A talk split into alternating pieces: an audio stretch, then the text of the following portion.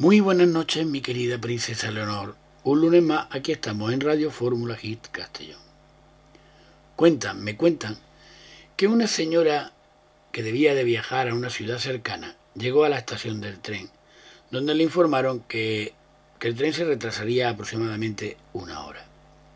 Molesta, la señora compró una revista, un paquete de galletas y una botellita de agua.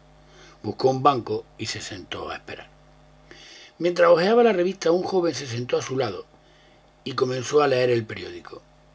Sin decir una sola palabra, estiró la mano, tomó el paquete de galletas, lo abrió y comenzó a comer.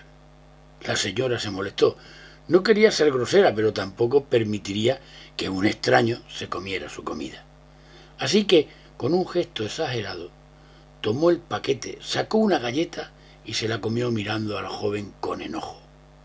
El joven, tranquilo, respondió tomando otra galleta y sonriéndole a la señora, y se la comió. La señora no podía creerlo. Furiosa tomó otra galleta y con visibles muestras de enojo se la comió mirándolo fijamente. El diálogo de mirada, de fastidio y sonrisas continuó entre galleta y galleta. La señora estaba cada vez más irritada y el joven cada vez más sonriente. Finalmente ella notó que solo quedaba una galleta. Con paciencia, el joven tomó la galleta y la partió en dos.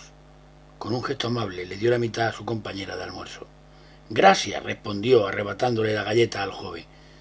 Finalmente el tren llegó a la estación. La señora se levantó furiosa y subió al vagón. Desde la ventana vio que el joven continuaba sentado en el andén y pensó Qué insolente, maleducado. ¿Qué será de nuestro mundo a cargo de esta generación tan grosera? De pronto sintió mucha sed por el disgusto. Abrió su bolso para sacar la botella de agua y se quedó estupefacta cuando encontró allí su paquete de galletas intacto.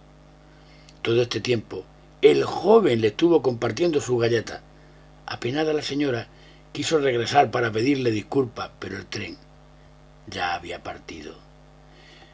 Mi querida princesa Leonor, ¿Cuántas veces nuestros prejuicios y decisiones apresuradas nos hacen cometer errores y despreciar a los demás?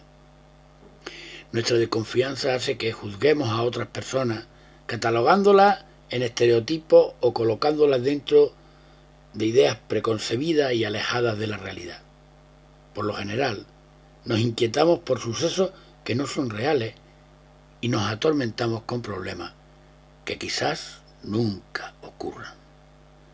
Muy buenas noches, mi querida princesa Leonor, y sigue sonriendo.